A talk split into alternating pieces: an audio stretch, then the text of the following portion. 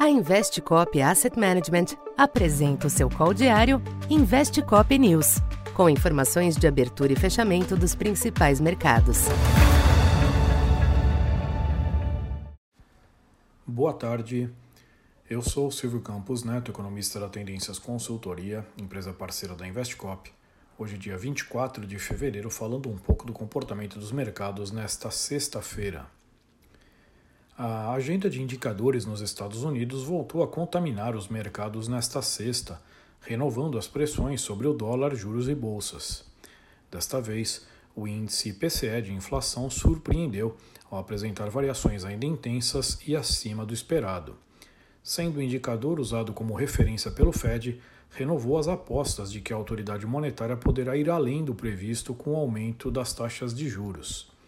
Com isso, o yield do Treasury de dois anos atingiu 4,80, no maior nível desde 2007. Em contrapartida, os índices das bolsas em Wall Street retomaram a dinâmica negativa, com o índice S&P 500 perdendo os 4 mil pontos pela primeira vez desde 20 de janeiro.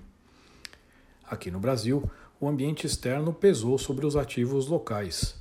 Além disso, declarações da presidente do PT, Gleisi Hoffmann, também afetaram o humor dos agentes, com a defesa de mudanças na política de preços da Petrobras antes da reoneração dos combustíveis, lembrando que está prevista a volta da PiscoFins sobre estes produtos em março.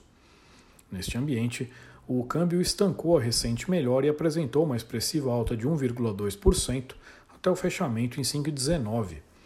Os DIs retomaram as pressões em toda a extensão da curva, principalmente nos médios e longos. Já o Ibovespa acentuou a tendência negativa que já vinha prevalecendo, hoje perdendo 106 mil pontos, em queda de 1,5%, no menor nível desde 5 de janeiro. Para esta segunda, os mercados internacionais devem continuar digerindo todo este cenário recente, que elevou as apostas de juros mais altos e por mais tempo nos Estados Unidos. Com a agenda esvaziada do dia e o mercado de títulos já precificando taxa terminal dos Fed Funds próxima a 5,5%, Alguma tênue acomodação não pode ser descartada, mas deve per persistir um clima apreensivo com o tema. No Brasil, além de acompanhar o ambiente externo, os agentes avaliam a pesquisa Focus, que tem mostrado tendência contínua de piora das expectativas de inflação, além de notícias sobre os importantes assuntos da semana, como a possível reoneração de combustíveis e o fim do mandato de dois dirigentes do Banco Central. Então, por hoje é isso. Muito obrigado e bom final de semana. Essa foi mais uma edição Investe Cop News.